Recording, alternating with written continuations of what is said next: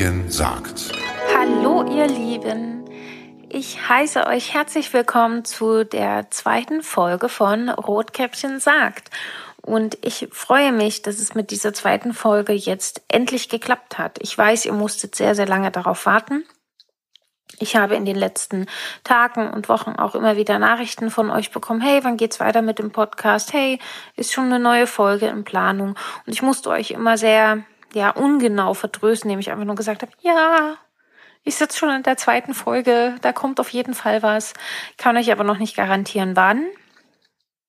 Und ja, genau, deswegen an dieser Stelle tut mir leid, dass ihr so lange warten musstet. Das ist natürlich so ursprünglich nicht von mir geplant gewesen.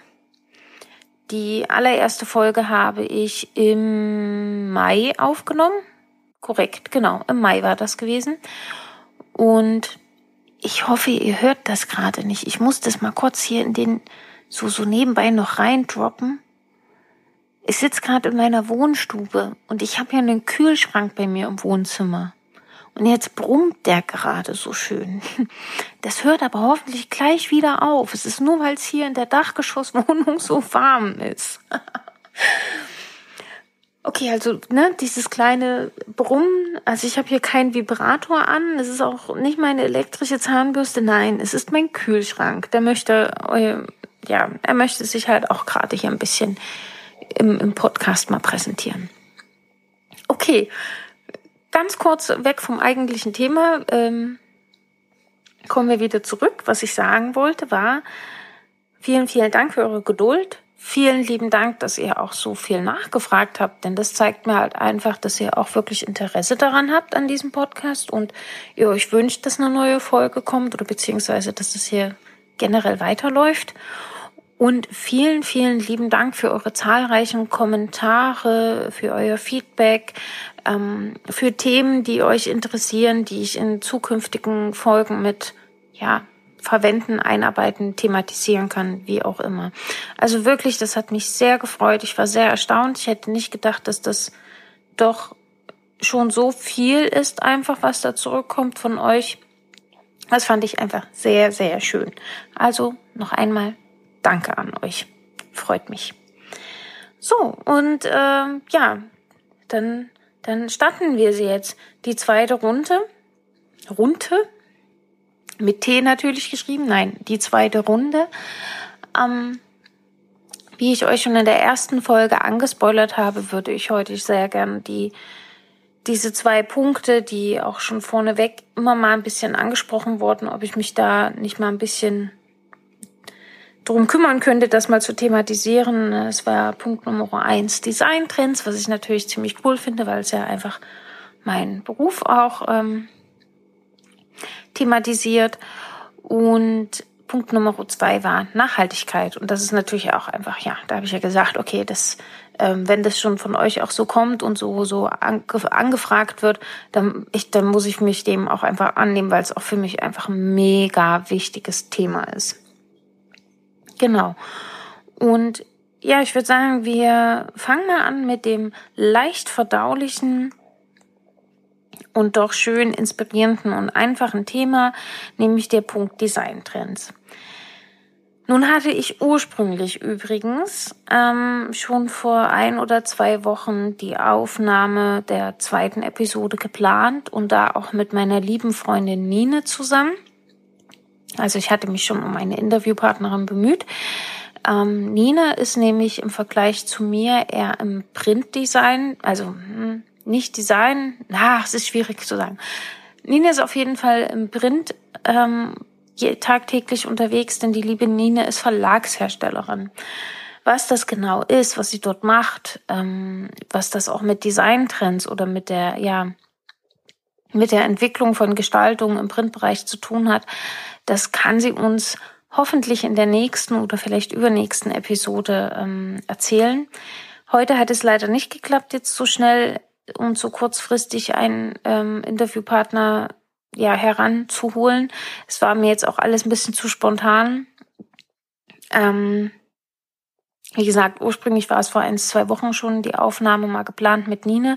Das musste ich dann aber äh, leider canceln. Das hatte den Grund, dass es ein paar technische Schwierigkeiten gab. Hm, ich gebe echt zu, ich hatte mich ein bisschen dumm angestellt und dann war ich ein bisschen gefrustet in diesem Moment und aus dieser Frustsituation heraus habe ich dann einfach gesagt, nein, ich breche das jetzt hier ab. Ähm, habe dann auch Nina abgesagt, habe gesagt, du Nina, das, das haut ja heute eh alles gar nicht so richtig hin, lass uns das mal verschieben. Ähm, genau, und deswegen kam es jetzt doch so dazu, dass diese zweite Episode noch ohne Interviewpartner funktioniert oder ja, von mir jetzt aufgenommen wird. Das heißt, ihr müsst euch auch in dieser wunderbaren Folge mit mir als Alleinunterhalterin vergnügen. Genau, ich hoffe, das ist okay für euch. Wie gesagt, ich kann euch nur zusagen oder den Ausblick auf jeden Fall geben. Ich habe schon mit vielen Leuten drüber gesprochen. Ich habe schon mit vielen Leuten auch ähm, so geschaut, welche Themen könnte man zusammen besprechen es ist halt einfach noch so ein bisschen, wir haben gerade Urlaubszeit. Ich, wie gesagt, habe auch immer einen Termin, äh, einen vollen Terminkalender. Man muss gucken, dass das dann am Ende alles ja auch passt. Und es sind auf jeden Fall wirklich Interviewpartner geplant. Ich kann es, ich habe ja so ein bisschen das Gefühl, dass ihr schon so glaubt, ja, ja, die erzählt uns das jetzt noch 300 Folgen, ne? Und irgendwann wird sie Stimmenimitatorin und führt eigentlich nur noch so eine Stunde Selbstgespräch mit sich. Nein, so ist es nicht. Also wirklich, ähm, da gibt's schon Menschen, die auch wirklich Interesse dran haben und auch Bock darauf haben, mit mir hier mal so eine Episode gemeinsam zu gestalten. Darauf freue ich mich auch sehr. Jetzt hat es, wie gesagt, noch nicht geklappt. Deshalb spiele ich dieses Thema Design-Trends ähm, jetzt auch einfach mal alleine mit euch ein bisschen durch. Um, das bedeutet auch, dass ich mich aber, was Designtrends betrifft, jetzt vorwiegend auf das Digitale konzentrieren werde. Wie gesagt, für den Part Print und ähm, was das auch so zum Beispiel alles mit der Verlagsherstellung und so auf sich hat, das werdet ihr später erfahren. In der vielleicht dritten oder vierten Folge. Je nachdem, wie ich oder Nine Zeit haben. Irgendwann werden wir diese gemeinsame Zeit für euch finden. Versprochen. Gut. Dann gehen wir doch einmal durch. Ähm, ich habe natürlich bei dem Punkt Designtrends ein riesiges, riesig großes Problem, wenn man das über einen Podcast lösen möchte.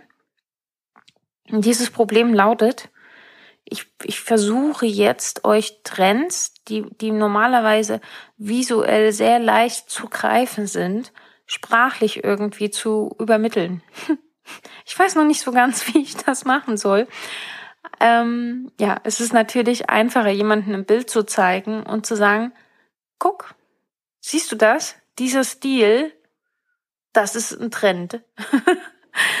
Wenn ich jetzt sage, ja, stellt euch mal so und so vor und, hm, und hier und da, das ist ein Trend, dann ist es natürlich sehr schwer. Ähm, Genau, um das Ganze aber logischerweise auch ein bisschen einfacher zu gestalten. Äh, ich ich habe das Rad ja nicht neu erfunden und äh, Designtrends ist natürlich ein Thema. Da bin ich jetzt nicht die einzige Gestalterin in Deutschland, die sich damit befasst. Es wäre ja, das wäre ja auch schlimm. Ähm, nein, es gibt ja unzählig viele ähm, Auflistungen, coole Blogbeiträge, irgendwelche ja Newsletter genau zu diesem Thema und ich habe euch mal einen coolen zusammengefassten Beitrag dazu herausgesucht und den verlinke ich euch natürlich auch in der Episodenbeschreibung. Genau. Ihr wartet bestimmt schon seit gefühlt 100 Minuten da drauf. Grafiktrends 2019. Okay, was ich euch auf jeden Fall sagen kann, das, das ist so eine Entwicklung, das, das beobachte ich schon die letzten zehn Jahre einfach. Alles das, was in der Grafik passiert, äh, passiert ungefähr eins bis zwei Jahre vorher in der Modewelt. Das bezieht sich meistens so auf ähm, so grundlegende Stile. Also Stil kann ja unterschiedliche Sachen beschreiben. Man kann einmal sagen modern oder traditionell. Man kann sagen kühl oder warm. Das sind Stilbeschreibungen.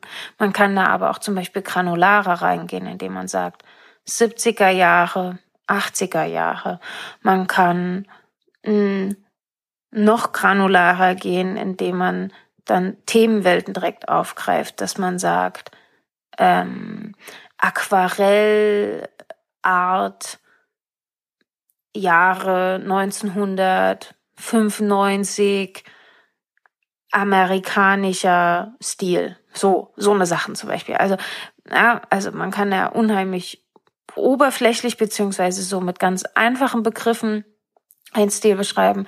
Man kann das aber auch ja wirklich runterbrechen und immer granularer werden. Was ich aber damit sagen möchte, dass Stil sich äh, in der Mode vorher immer ein bisschen abspielt und dann komplett auf Grafikdesign umschwappt, wäre als absolutes Beispiel für mich äh, in der Farbwelt zu sehen. Daran sieht man es tatsächlich am meisten. Also Trendfarben, die in der Mode ähm, ja sich positionieren, werden spätestens ein bis zwei Jahre danach in, in, im Grafikdesign ähm, ihren Platz finden. Als bestes Beispiel ist da für mich einfach ähm, diese Farben, das trendet momentan total. Ähm, das ist einmal Violett und einmal so einen Lachs-Rosé-Ton. Das sind zwei Farben, die übrigens sehr, sehr ausdrucksstark sind und sehr kräftig, sehr intensiv, auch einfach von ihrer Wirkung. Und das sind zwei Farben, die haben schon vor ein oder zwei Jahren in der Modewelt so ihren ihr, ihre Wiederkehr gefunden. Also, dass man, weil gerade Violett war früher zum Beispiel, oh Gott, du kannst doch nicht Violett tragen, kannst doch nicht Lila tragen. Sie ist ja, also auch die Meinung zu Violett und Lila sind natürlich super unterschiedlich. Ähm, viele sagen ja, dieser berühmte Spruch, ich finde ihn übrigens ganz schrecklich und albern, ähm, Lila schützt vor Schwangerschaft, weil es ja so eine so eine Farbe ist, die quasi unerotisch oder ähm, ähm, auch ja so ein bisschen Mauerblümchenmäßig wirkt. Ich finde das ja überhaupt gar nicht. Ähm, ich habe in der Farblehre noch vermittelt bekommen und so sehe ich das auch heute noch. Violett ist für mich was was Königliches, was mh, mm, was Edles auf jeden Fall. Es kommt übrigens auch daher, dass Violett früher in der Herstellung sehr teuer und aufwendig einfach war und dass sich äh, diesen teuren Stoff und oder die so teure Fasern in der Farbe Violett konnten sich halt wirklich nur so ja der Adel oder Bischöfe ne Geistliche nur solche konnten sich Violett eben leisten. Und man hat damals auch so rein vom optischen her war quasi die Kombination aus Violett und Gold oder Violett und Silber äh, galten so als die edelsten Kombinationen, die es geben kann. Und ich betrachte Violett tatsächlich genauso. Ich empfinde das als was sehr, ähm, ist ein sehr angenehmer Ton. Es erinnert mich tatsächlich auch immer, also ich liebe Bärentöne und, und mich erinnert das auch immer so daran. Es hat für mich was Obstiges. Das klingt jetzt bekloppt, ne? Aber ja, für, für mich ist es in dem Moment so. Und Fakt ist aber auch, Violett ist eine ganz, ganz schwere Farbe. Ich kann das immer gar nicht so genau erklären, was ich damit meine, aber schwer im Sinne von, sie wirkt halt einfach massiv. Und da rede ich jetzt nicht von einem zarten Pastelllila, sondern wirklich von diesem intensiven, dunklen Violett. Und das in Kombination mit einem, einem Lachston, beziehungsweise so einer Art Rosé-Lachston, ähm, das ist momentan ein ganz großer Trend. Das sieht man auch bei ganz vielen Apps.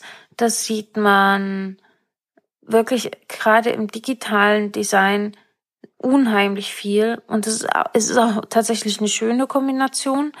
Ähm, man darf dabei auch nicht vergessen, dass äh, Violett und so eine Orange-Gelb-Töne sind eh sehr komplementär. Und das Spiel mit Komplementärfarben ist natürlich, ja, also wenn, wenn man es richtig macht, dann ist es cool und dann kann es auch gut wirken. So viel jetzt erstmal so zu den Farbtrends, die mir wieder aufgefallen sind. Ähm, dazu gibt's momentan auch sehr viel wieder dieses ähm, so ein eher violett-blau, also ich würde mal sagen schon mehr an einem Blau hineingehend und dieses Grün, hellgrün, so ein Giftgrün dazu. Das sieht man also auch wirklich, man kann quasi sagen, so Komplementärfarben und, und sehr intensive, schwere Farben sind momentan einfach wieder extrem trend. Das war vor zwei oder drei Jahren tatsächlich nicht so sehr der Fall. Da gab's so diese Phase der Pastelltöne. Ähm, Aquarellstil und Pastelltöne und sehr leichte Farben und alles sehr dezent. Natürlich nicht überall, aber ich versuche es jetzt immer so ein bisschen auf einem, auf was, auf einer allgemeinen Ebene zu betrachten. Ja, und äh, jetzt äh, kommen wieder diese ganzen Knallfarben, was ich auch sehr spannend finde. Dadurch gibt es allerdings auch einen Trend, und da bin ich immer noch so. Auf einer Seite finde ich den mega geil, auf anderer Seite sträubt sich mir da immer so ein bisschen das Nackenhaar, weil das irgendwie einer Grundregel, die mir vermittelt wurde, völlig widerspricht. Und zwar geht es um Verläufe. Und damit meine ich jetzt nicht Überblendungen im Sinne von, ich lasse, ich lasse einen Farbton, wie, wie beschreibe ich, sozusagen herausfaden. Ich hoffe, jeder weiß damit, was ich meine.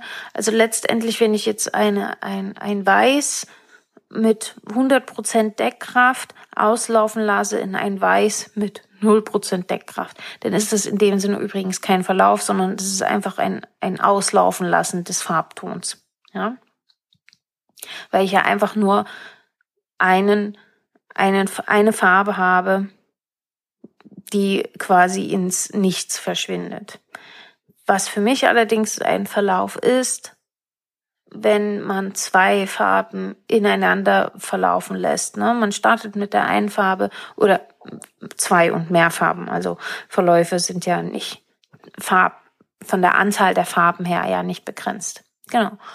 Das heißt, ich habe zwei Farben oder mehr, die ich ineinander laufen lasse und somit einen Verlauf erzeuge. Und da muss ich immer dran sagen, Verläufe an sich sind nicht schlecht. Sie ähm, können halt was Spannendes erzeugen. Aber wir haben damals immer beigebracht bekommen, dass auch so ein Verlauf, also der Einsatz und die Verwendung eines Verlaufes so ein bisschen der letzte Ausweg ist, wenn man überhaupt gar nicht so richtig weiß, wie man da jetzt was gestalten soll. das heißt dann auch immer so, da kursierte bei uns äh, der Spruch, hat der Grafiker nichts drauf, dann nimmt er einen Verlauf. ja, und so habe ich halt auch immer die letzten Jahre einfach gehandelt. Also ich habe wirklich immer dann, wenn wenn nichts mehr ging, wenn wenn vom Kunden einfach nur noch kam, das macht noch nicht Boom oder ich brauche hier mal noch ein bisschen mehr Pep und ich wirklich am Rande der Verzweiflung schon so, oh Gott, was soll ich denn nur noch machen? Ja, dann habe ich einen Verlauf genommen. So. Manchmal ging es halt nicht anders, aber das war schon immer so ein bisschen so, ach, na ja, gut, okay, nimmst du halt einen Verlauf. Füllst du die Lücke damit jetzt halt noch und gut ist. Aber es war jetzt immer so eher mit diesem Gefühl, ja, dass es mehr so der letzte Ausweg eben war und nicht wirklich, oh, ich entscheide mich jetzt ganz bewusst für dieses Stilelement Verlauf.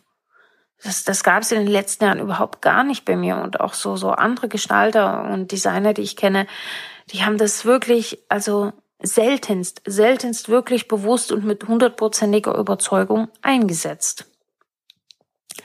Aber Verläufe sind jetzt im Trend, Leute. Ich sag's euch, wie es ist. Überall sehe ich Verläufe. Und das Spannende ist auch, dass das nicht nur ein allgemeines Element ist, dass man jetzt sagt, ja, ich habe da halt mal einen Kreis oder noch eine Welle und nein, ganze Hintergründe werden mit Verläufen gefüllt und auch Logos. Und da, das ist auch noch so ein zweiter Punkt, da musste ich erstmal so ein bisschen schlucken, aber man muss ja natürlich auch einfach ein bisschen mit der Zeit gehen. Deswegen, jetzt habe ich das auch verkraftet und mag es jetzt sogar sehr. Am Anfang war ich etwas sehr schockiert darüber, ähm, dass Logos mit Verläufen und mit Schatten und mit Tiefenwirkung, also mit, mit Elementen, die auf einer einfachen Schwarz-Weiß-Ebene zum Beispiel nicht mehr darstellbar sind oder nicht mehr so darstellbar sind, wie sie ursprünglich gedacht wurden. Und das ist so ein Punkt im Logo-Design, wurde mir halt auch immer vermittelt und das ist das, was ich so all die Jahre auch sehr verinnerlicht habe.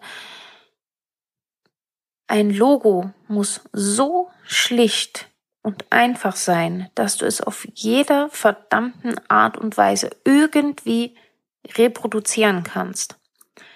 Das heißt, denk auch wirklich daran, irgendwer auf irgend, irgend, kennt ihr das Wort irgend? Sorry, der Thüringer in mir.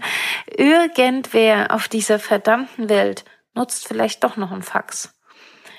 Irgendwer auf dieser verdammten Welt möchte dieses Logo in ganz, ganz klein irgendwo drauf gedruckt haben oder in ganz, ganz groß oder ja, wie gesagt, schwarz-weiß, farbig, ähm, irgend, auf irgendeine Art und Weise herausgestellt. Und das bedeutet Reproduzierbarkeit. Denke ein Logo so, dass du es auf jeder beliebigen Art und Weise nachmachen lassen kannst. Also nicht nachmachen, na, ihr wisst, was ich meine. Dass du es eben produzieren lassen kannst. Auf verschiedenen Medien, auf verschiedenen Elementen, auf verschiedenen Elementen. Oh Gott, ich rede mich schon ganz fusselig heute hier. Und ja, einfach daran denken, ein Logo muss so einfach und schlicht reproduzierbar sein und dennoch optisch einprägsam. Ja, und das war natürlich immer so, das ist eigentlich der größte, die größte Herausforderung bei der Logogestaltung. Eben dieses, okay, es muss einfach sein, es muss überall produzierbar sein, auf jedem Medium und es muss sich aber auch einprägen können. Und deswegen, ja, war Logogestaltung, auch wenn das manchmal, auch wenn so ein Logo manchmal easy peasy aussieht, wo man sich denkt, ja, puh, da steckt manchmal so viel Gedankenleistung dahinter. Und nun ist es tatsächlich so, man scheißt so ein bisschen auf diese Regel. Also gerade so dieser Punkt Reproduzierbarkeit, hm, irgendwie werden wir das schon irgendwo da drauf bekommen. Und wenn nicht, ja, dann wird das Logo halt angepasst. Das ist auf einer Seite sehr ein sehr interessanter Trend und, und freut mich, weil es natürlich mehr Kreativität und Spielraum zulässt. Auf einer Seite, so, solche Regeln kommen ja nicht von ungefähr, beziehungsweise, ja, solche, ist ja jetzt kein, kein Muss, ja, also kriegt ja keine Strafe, wenn man es nicht so macht. Aber solche Grundrichtlinien, sag ich mal, kommen ja nicht von ungefähr. Da hat sich ja schon mal irgendwie jemand Gedanken drüber gemacht, wieso, weshalb, warum das so sein sollte.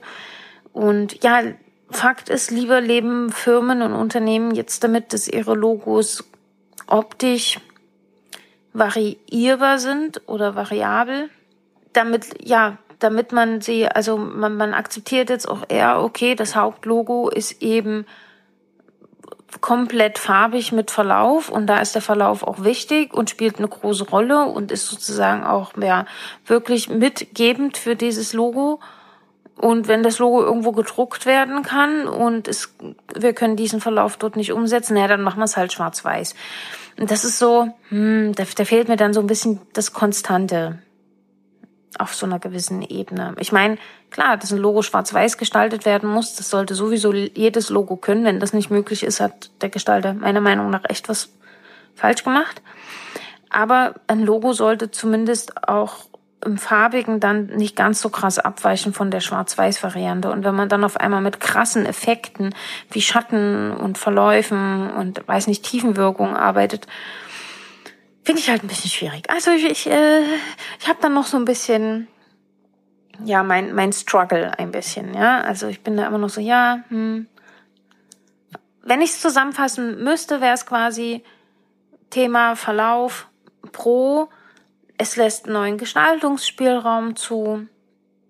Ich habe neue Möglichkeiten, ähm, nochmal Sachen anders zu denken, anzugehen. Und es ist natürlich wirklich für, für die Optik, für das Auge, es ist einfach echt hübsch, wenn man es gut macht. Contra, es bricht ein bisschen alte Regeln auf, mit denen ich jetzt persönlich jahrelang sehr gut gelebt und gearbeitet habe. Und ähm, ja, es ist manchmal auch einfach nicht nachvollziehbar, warum jetzt unbedingt zum Beispiel dieser Verlauf verwendet werden musste. Also man muss Gestaltung nicht immer bis ins kleinste Detail erklären können, aber für mich ist, ist es dann gute Gestaltung, wenn ich, ich sehe etwas und ich weiß, warum es mir gefällt.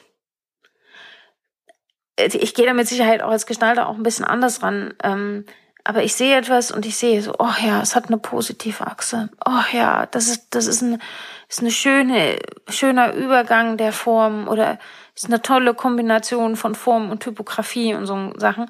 Also ich, ich sehe das und ich weiß, warum es mir gefällt. Und manchmal, wenn ich solche Verlaufgeschichten sehe, dann sehe ich es und denke mir so, ja, es, ja, ist jetzt nicht schlecht, ist schön, aber ich weiß gar nicht so richtig, warum dieser Verlauf dort jetzt sein muss. Der sagt für mich nichts, der bringt mir manchmal nichts mit so an Informationen sozusagen. Warum der da jetzt eben sein muss. Nun ja, genau, so ist quasi mein, mein Fazit jetzt erstmal dazu. Und dann Thema Designtrends. Wir hatten jetzt die, die Farben besprochen. Also kräftige, knallige Farben sind auf jeden Fall. Ähm, wir hatten Verläufe. Ich muss mal ganz kurz in meine schlaue Liste gucken, die ich hier für euch liegen habe, was ich euch noch mitgeben wollte. Und da haben wir ihn auch schon. Der letzte Trend, den ich mit euch besprechen möchte oder euch nahebringen möchte, den mag ich besonders am allerliebsten. Das ist ein sehr schöner Trend und wir finden ihn nicht nur in der Mode und der Designbranche, sondern er zieht sich momentan eigentlich durch alle Medien ein wenig durch. Und die Rede ist von den 70er und 80er Jahren.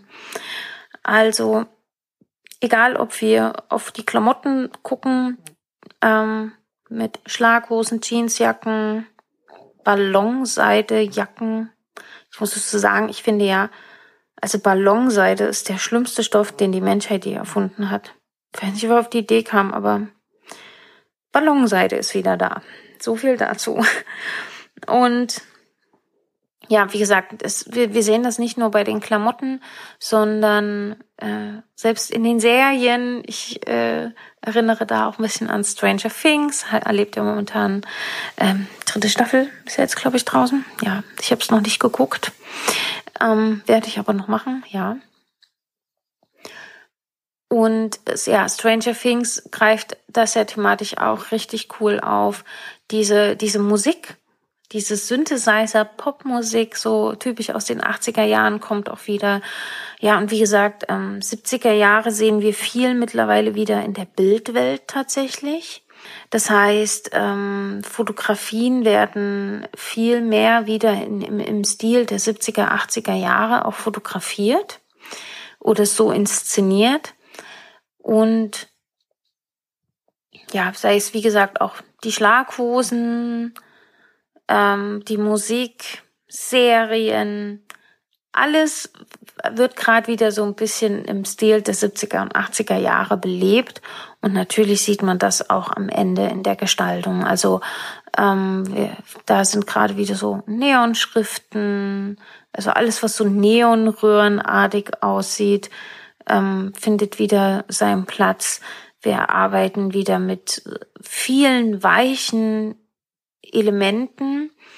Also gerade in den 70er Jahren gab es kaum Ecken und Kanten in der Gestaltung.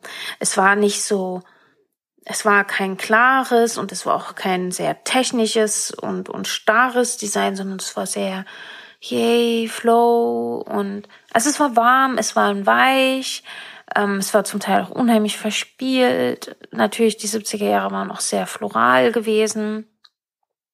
Und im Vergleich dazu mit den 80er Jahren, da war es dann halt so ein bisschen poppiger, die Gestaltung, zwar moderner auf jeden Fall, aber dennoch jetzt nicht sehr, sehr hart.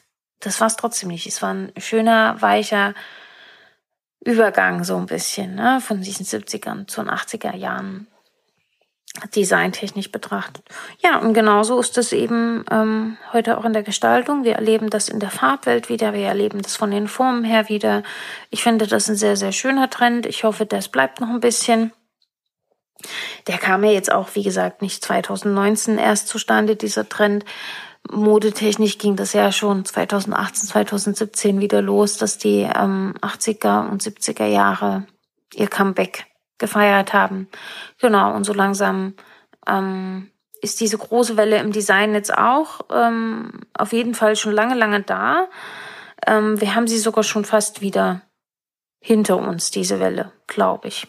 Also der ein oder andere ist ja ein bisschen schneller ähm, sowas abzuarbeiten oder mitzuverarbeiten. Ich merke es nur einfach, ähm, da komme ich auch wieder auf diese Farben, die ich vorhin mit euch besprochen habe, auf das Thema zurück. Gerade so diese extrem knalligen Farben, dieses sehr, sehr intensive und dieses Komplementäre. Also, dass man Farben nimmt, die sich im, im, im Farbkreis sozusagen gegenüberstehen, weil die halt einen sehr, sehr hohen Kontrast erzeugen. Ähm, die, diese Verwendung zeugt da ist halt auch einfach so ein bisschen typisch für 70er und 80er Jahre. Und ja, das ist ein schöner Trend. Äh, mal gucken, wie lange er uns noch erhalten bleibt. Oder vielleicht ist es auch, es gibt ja so Evergreens, ja, also Trends, die, die immer irgendwie nie richtig abflachen, sondern immer immer gehen. Ist natürlich dann auch Zielgruppen ähm, abhängig und ähm, ja, was man überhaupt mit der Gestaltung präsentieren möchte. Aber ja, ich hoffe doch 70er und 80er Jahre wird ein Trend bleiben, der sich noch ein paar Jährchen so hält. Finde ich ganz gut. Mag ich sehr. Genau. So viel dazu. Jetzt habe ich euch ein bisschen Designtrends erzählt. Worüber habe ich erzählt? Genau. Wir hatten einmal Farben, komplementäre Farben, Verläufe und die 70er und 80er Jahre. Ja, sehr schön. Und dann würde ich auch gleich mit euch zum nächsten Thema rüberschnippen. Es wird jetzt ein harter Break, aber wir machen das jetzt einfach mal. Nachhaltigkeit. Genau. Ich wollte mit euch ein bisschen das Thema Nachhaltigkeit machen. Und ich habe ziemlich lange darüber überlegt, wie, wie gehe ich dieses Thema an, ohne dass ich da jetzt hier den großen Moralprediger spiele. Denn es ist einfach nicht meine Aufgabe, jetzt mit dem Finger auf euch zu zeigen und zu machen, du, du, du, du, du, mach das mal bitte so und so und äh, so wie ich das jetzt sage, ist das äh, auch Gesetz für alle. Das bringt ja nichts. Also das möchte auch niemand und das ist ja auch nicht Sinn und Sache ähm, von diesem Podcast, jetzt hier große Belehrungen zu verteilen. Es gibt nur eine Sache, die mir beim Thema Nachhaltigkeit sehr wichtig ist. Und das ist der Punkt, darüber zu reflektieren, sein eigenes Handeln sein, sein Umgang mit dieser Welt und mit, sein, mit der Natur einfach mal zu reflektieren. Und was meine ich damit im Endeffekt? Wir alle begehen irgendwie auf irgendeine Art und Weise Umweltsünden. Oder ja, wir könnten, der Mensch kann einfach der Natur gemäß schon allein nicht zu 100 Prozent Umwelt schonend agieren. Also, äh, okay, ich, ich will dafür in meiner Hand nicht ins Feuer liegen. Vielleicht gibt es Menschen, die das hinbekommen. Keine Ahnung. Aber mir, ich kenne wirklich niemanden. Ich kenne einfach niemanden, der es schafft, zu 100 Prozent im Reinen mit der Natur leben und handeln zu können. Und das ist übrigens auch vollkommen in Ordnung. Ja. Und wenn, wenn man sich dazu beschließt, etwas für die Natur zu tun, etwas für Umweltschutz zu tun, dann heißt das übrigens auch nicht, dass man von heute auf morgen wie Jesus höchstpersönlich leben muss und dass man dann auf einmal zu 100 Prozent nur noch umweltschützend und schonend denken und handeln muss, weil, Spoiler-Alarm, das bringt nichts. Das, also, damit macht man sich selber kaputt und das kann ja auch nicht Sinn der Sache sein. Das heißt aber, bevor ich überhaupt nicht erstmal mit dem Thema Umweltschutz und Naturschutz beschäftige und Nachhaltigkeit, was für mich einfach mit dazugehört, bevor ich mich damit beschäftige, muss ich mir erstmal im, im, im Klaren sein, inwieweit hat mein Handeln Auswirkungen darauf. Inwieweit ist das, was ich tue, wie ich jeden Tag lebe, wie ich Dinge angehe, inwieweit hat das irgendwie Auswirkungen auf die Umwelt, auf die Natur und wie kann ich das nachhaltiger eventuell gestalten oder sogar zum Teil komplett vermeiden. Und wie gesagt, darüber zu reflektieren, ist einfach der wichtigste Punkt an dieser Sache. Ich finde es manchmal schade, dass Menschen so, so völlig, also sie wissen ja manchmal gar nicht, wie, wie, wie sehr sie ihre Umwelt damit beeinflussen. Und dann denke ich mir immer, Mann, niemand sagt jetzt, dass du, also bestes Beispiel, Autofahren. Ich bin übrigens eine Autofahrerin. Ich laufe, ich fahre Fahrrad, ich habe ein Auto, ähm, ich fahre aber auch mal Roller. Ich also ich nutze, ich fahre auch mit den öffentlichen Verkehrsmitteln. Wirklich, ich, ich nutze, glaube ich, so die gängigsten Verkehrsmittel, die es gibt. Und ich habe ein Auto. Und ich weiß, dass mein Auto, auch wenn es eine grüne Plakette hat, einfach nicht geil ist für die Umwelt. Das weiß ich. Und trotzdem fahre ich mit dem Auto. Ich besitze es, ich nutze es und ich fahre damit. Und jetzt denken sie so, ja, zuerst so über Auto schimpfen und das Autos ja so schlecht für die Natur sind, dann selber eins besitzen. Ja. Man muss nicht immer so schwarz-weiß denken. Man kann da auch ein bisschen differenzieren. Ja, ich weiß, dass mein Auto nicht gut ist für die Natur ja, ich weiß, dass ich damit, äh, wenn ich diese Strecke mit dem Zug gefahren wäre, ähm, dass ich da die Umwelt ein bisschen äh, geschont hätte. Und genau darum geht's aber, nämlich, dass ich mir das bewusst mache. Ja, ich nutze mein Auto noch für einige Strecken oder auch wenn es mal länger weggeht und an. Und dann genieße ich auch diesen Vorteil von diesem Auto. Aber ich weiß, was ich in dem Moment auch der Umwelt antue. Ich weiß, dass das, was ich da mache, dann nicht gut ist. Und ähm, deswegen muss es ja jetzt nicht heißen, dass ich von heute auf morgen mit dem Autofahren aufhöre und mein Auto verkaufe und äh, ja nur noch auf andere Mittel zurückgreifen muss. Nein, das heißt es nicht. Aber schon allein, dass ich mir Gedanken darüber gedacht, gemacht habe und dass ich weiß, dass das Autofahren einfach nicht so geil ist für die Umwelt und für die Nachhaltigkeit, Genau das bewirkt nämlich, dass ich spätestens dann beim nächsten Mal überlege, schmeiße ich das Auto jetzt an oder lasse ich es stehen? Und schon damit ist so viel getan. Also sich auch einfach bewusst zu machen, wie man mit seiner Umwelt umgeht und was man eventuell anders machen könnte, ist so viel wert. Ähm, das ist für mich auch so ein spannender Punkt bei dem Thema äh, Ernährung ich komme zum Beispiel vom Dorf und ich kenne das halt auch noch wirklich mit Schlachttieren, ähm, da wo, ja, mit der eigenen kleinen Häschenzucht und ähm, ich kenne das eben auch noch mit den Kühen hinterm Haus aufzuwachsen und zu wissen, okay, dieses Kalb wird irgendwann mal in meiner Leberwurst landen. Das heißt, ich bin auch da sehr offen groß geworden und mir ist das alles bewusst, was da mit diesen Tieren passiert. Ähm, demnach ja, ich konsumiere zum Beispiel auch heute noch sehr gern Fleisch. Aber auch nur dann, wenn ich zum Beispiel weiß, woher es kommt. Oder sag mal so, dann fühle ich mich am allerwohlsten damit und dann schmeckt's mir auch und dann kann ich das mit mir vereinbaren, Fleisch zu konsumieren. Also wenn ich eine Ahnung habe, wo es herkommt, wenn ich ungefähr weiß, wie die Tiere dort aufgewachsen sind und allem. Das macht es natürlich auf dem Dorf unheimlich einfach für mich, weil ich da wirklich, ich hatte hinter meinem Haus, war dieser Kuhstall gewesen. Ich habe jeden Tag gesehen, wie diese Kühe auf der Weite ein cooles Leben hatten und allem. Und das war, dann konnte ich das mit meinem Gewissen auch gut vereinbaren. Und ich möchte da jetzt auch gar keine Diskussion irgendwie lostreten, von wegen, ist jetzt Fleischessen äh, gut oder schlecht oder ist vegetarisch Essen gut oder schlecht oder vegan. Ich möchte euch da einfach nur diesen Gedankenanstoß geben, Natürlich kannst du Fleisch essen. Wird dir nie einer verbieten. Aber mach dir verdammt nochmal Gedanken darum, wo kommt es her? was ist mit diesem Tier passiert? Und vor allem, brauchst du es wirklich? Weil das ist nämlich auch so eine Sache, seitdem ich ähm, hier in Berlin lebe und das eben nicht mehr so sehr ähm, ja für mich quasi moralisch auch nachvollziehen kann, wo kommt jetzt dieses Fleisch her ähm, oder was ist damit passiert. Ich ernähre mich hier tatsächlich, ich würde mal sagen, zu 95 Prozent vegetarisch. Und das ist genau das, dieser Punkt, dass ich mich nämlich hinsetze und hinstelle und frage, brauche ich jetzt überhaupt Fleisch? Und dann denke ich so kurz drüber, also gehe so meine ganzen Parameter und Möglichkeiten ab und dann denke ich mir so, nee, brauche ich halt auch einfach nicht. Ja?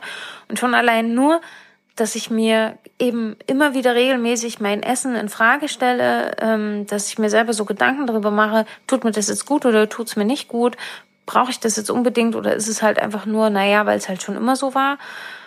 Und schon allein, weil ich da versuche, reflektiert mit umzugehen, habe ich mein Verhalten geändert. Eben, das jetzt mittlerweile so dazu führte, dass ich wirklich 95 Prozent meiner Ernährung rein mit Gemüse und äh, Obst und mit ähm, ja, Milchprodukten.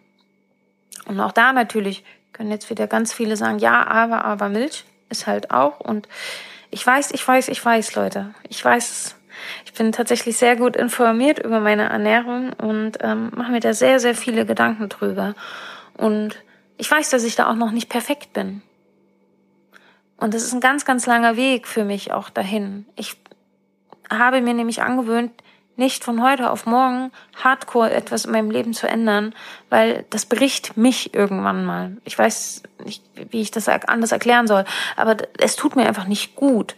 Und deswegen lasse ich schleichende Prozesse daraus werden. Also Nachhaltigkeit, egal jetzt zum Beispiel, ob es für mich im Umgang mit, mit ähm, Fortbewegungsmitteln ist oder im Umgang mit Ernährung zum Beispiel, das ist für mich ein ganz schleichender Prozess den ich so für mich Stück für Stück umsetze. Und alles beginnt für mich damit, dass ich mir darüber bewusst werde, was mache ich hier und wieso und muss das sein.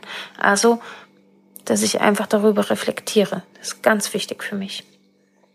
Und genau diesen Tipp möchte ich gerne an, an euch weitergeben, sich einfach auch mal zu sagen, das einfach mal in Frage zu stellen, was man tut, ob man das gut findet, wirklich gut findet und ob es nicht doch eine Möglichkeit gibt, da vielleicht zukünftig ein bisschen was dran zu schrauben. Oder ja, sich einfach, wie gesagt, bewusst macht, okay, was hat's denn jetzt für Auswirkungen? Muss es so sein? Ja? Und genau, keiner von uns muss von heute auf morgen der Umweltschützer und Nachhaltigkeitsvorbild Mensch Nummer eins werden. Also das ist nicht Sinn der Sache, aber bitte, bitte, bitte, wir haben wirklich nur diesen einen gottverdammten Planeten, auf dem wir leben können. So, ich, ich, ich betone das nochmal, auf dem wir derzeit leben können.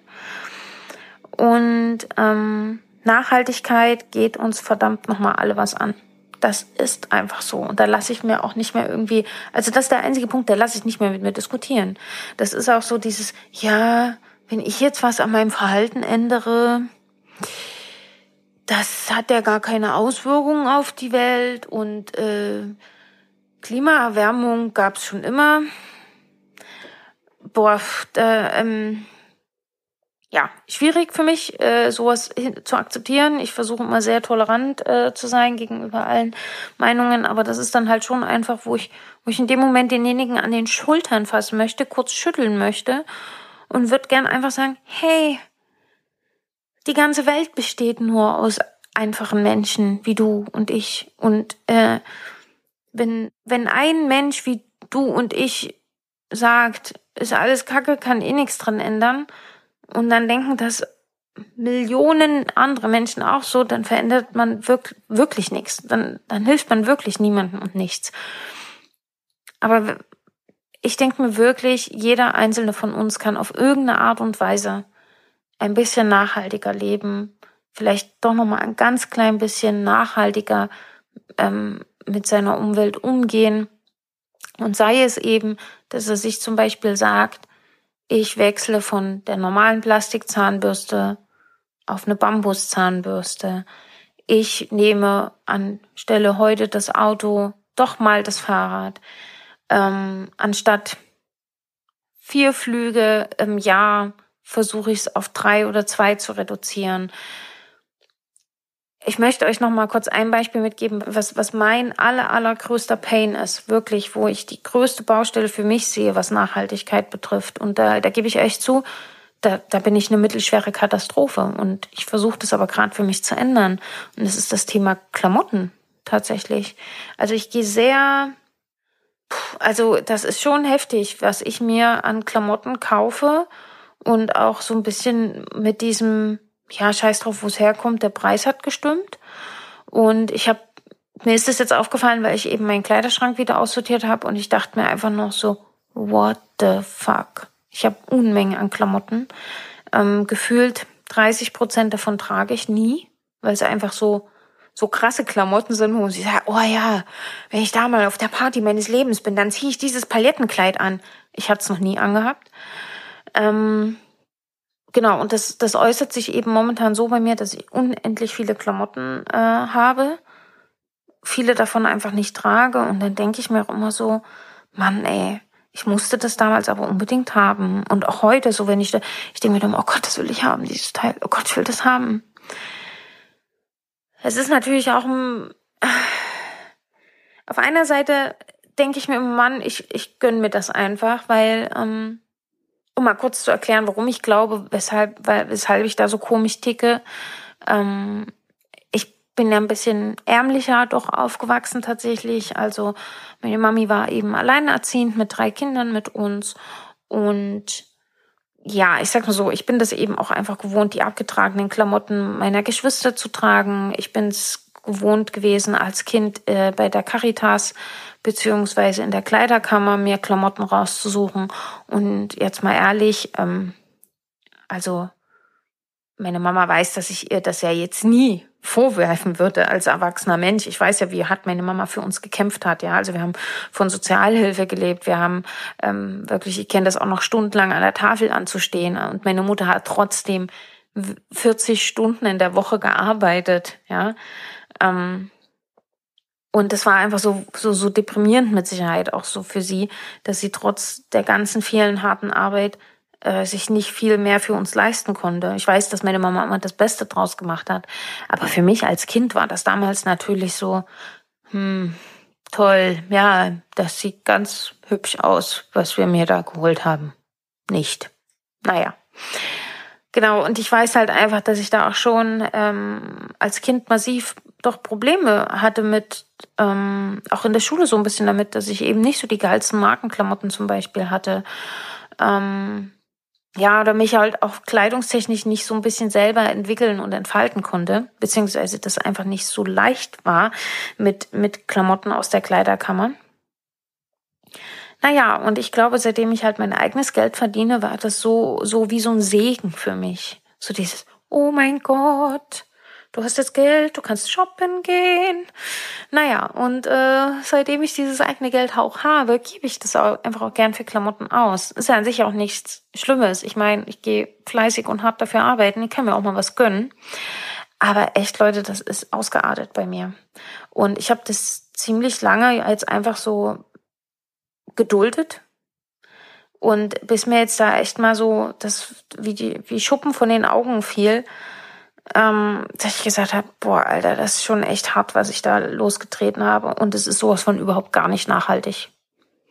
Also das wirklich, da, da muss ich mir, mich selber ohrfeigen, dieses Verhalten mit meiner Shopping-Sucht schon zum Teil, ja, ähm, das hat nichts mehr mit Nachhaltigkeit zu tun. Eben, weil es mir auch zum Teil scheißegal war, woher ich die Klamotten bezogen habe Hauptsache, ja, sah halt cool aus und wenn der Preis noch gestimmt hat, ne, dann Baby, come to me. Also ja, und genau das ist das ist so mein größter Pain beim Punkt Nachhaltigkeit und ich möchte das verbessern. Und ich glaube, ich bin da auch schon auf einem also erster Schritt war, ich habe mich hingesetzt und habe mir einfach mal Gedanken darüber gemacht, ob da nicht auch eine andere Möglichkeit für mich besteht und ähm, ja, habe mich selbst dazu erm, ermutigt, ähm, da was jetzt dran zu ändern. Und äh, das sieht folgendermaßen aus. Also ich habe jetzt ganz, ganz viele Klamotten aussortiert und habe da jetzt hier so ein paar Kleidersäcke bei mir rumstehen, die ich natürlich spenden möchte. Das ist so ein Punkt. Aber da muss ich, auch da will ich mich nochmal kundig machen, wo es wirklich am meisten Sinn macht. Also wenn ihr da auch eine Ahnung habt, wo ich vielleicht auch hier vor Ort in Berlin ähm, diese Klamotten spenden kann, dann äh, gerne Tipps und Tricks und Infos äh, dazu an mich heran. Und zweiter Punkt ist, und das fand ich mega cool, weil ich möchte natürlich trotzdem auch neue Klamotten haben. Ähm, ich bin über diesen einen Blog darüber aufmerksam geworden. Halt, es ist kein Blog. Ähm, es ist, ja doch, ist ein Blog in dem Sinne.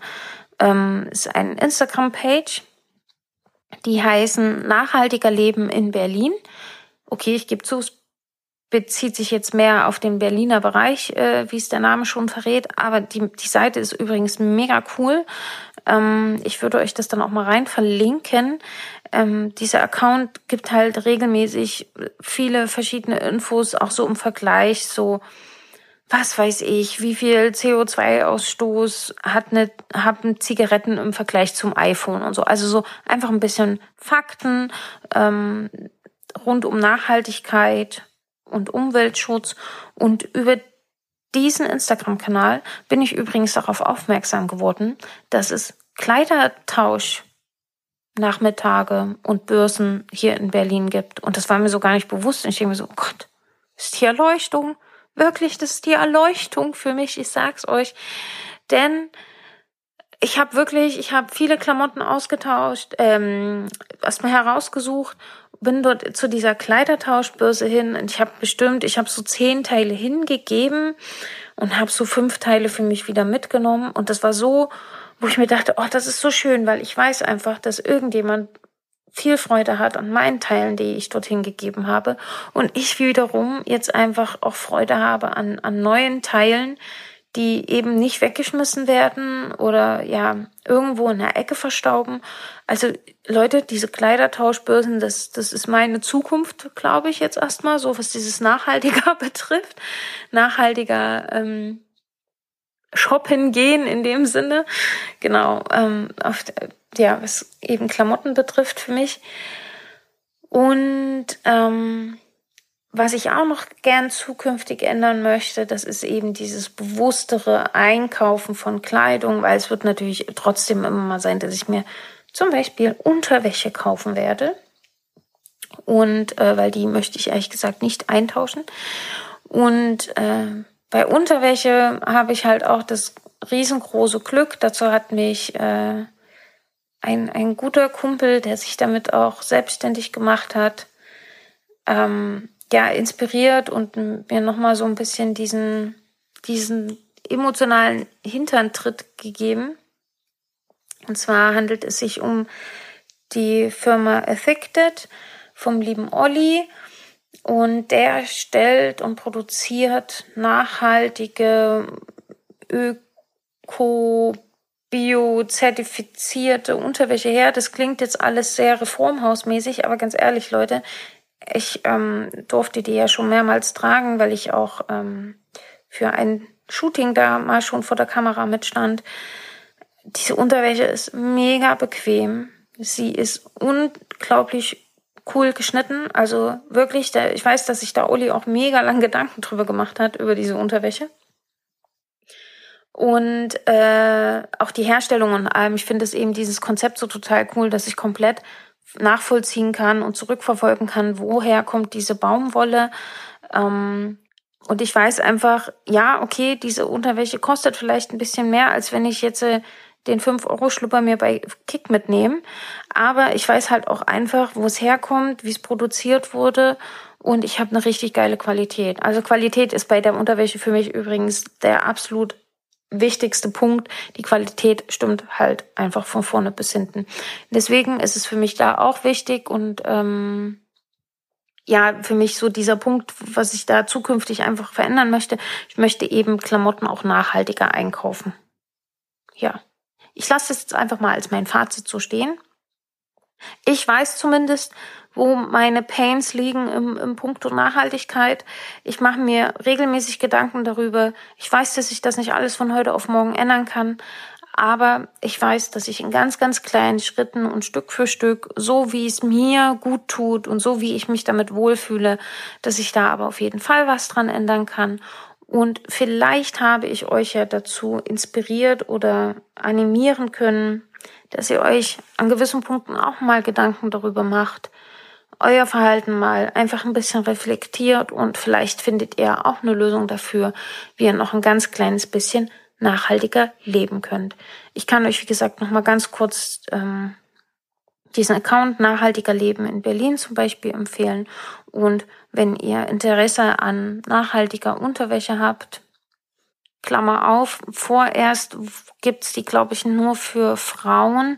Ich denke aber, irgendwann wird's da bestimmt auch mal was für Männer geben, Klammer zu ähm, dann schaut doch einfach mal bei Affected vorbei. Wie gesagt, ich ähm, kann dieses Produkt sehr, sehr empfehlen.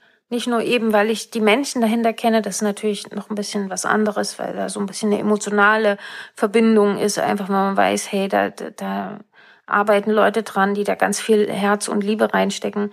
Ähm, nein, ich kann es euch auch wirklich einfach empfehlen, weil die Produkte echt mega cool sind. Genau. Leute, ich habe euch jetzt wirklich ganz schön lang vollgequasselt dieses Mal. Ich hoffe, dass euch die zweite Episode äh, noch ein bisschen besser gefallen hat als die erste oder min zumindest genauso gut gefallen hat wie die erste Episode. Ich hoffe, ihr konntet ein paar Informationen für euch mit herausnehmen. Weitere Fragen oder Infos zu dem Thema könnt ihr mir gerne in den Kommentaren hinterlassen. Schreibt mir einfach, worauf ihr Bock habt, äh, in der nächsten Folge zu hören. Schreibt mir, was ich euch sonst noch erzählen kann. Kann ich euch irgendwas Gutes tun? Lasst es mich einfach wissen. Ich werde mein Bestes geben. Ähm, genau. Und da in diesem Sinne, meine Lieben, vielen, vielen Dank fürs Zuhören. Es hat mir sehr viel Freude gemacht. Ich konnte sehr viel loswerden. Genau, und ich wünsche euch noch einen schönen Sonntag. Für die, die das jetzt am Montag, Dienstag, Mittwoch, Donnerstag, Freitag oder Samstag hören, der nächste Sonntag kommt auf jeden Fall. Und in diesem Sinne, meine Lieben, habt noch einen schönen Tag, genießt das Wetter. Wir hören uns. Ciao.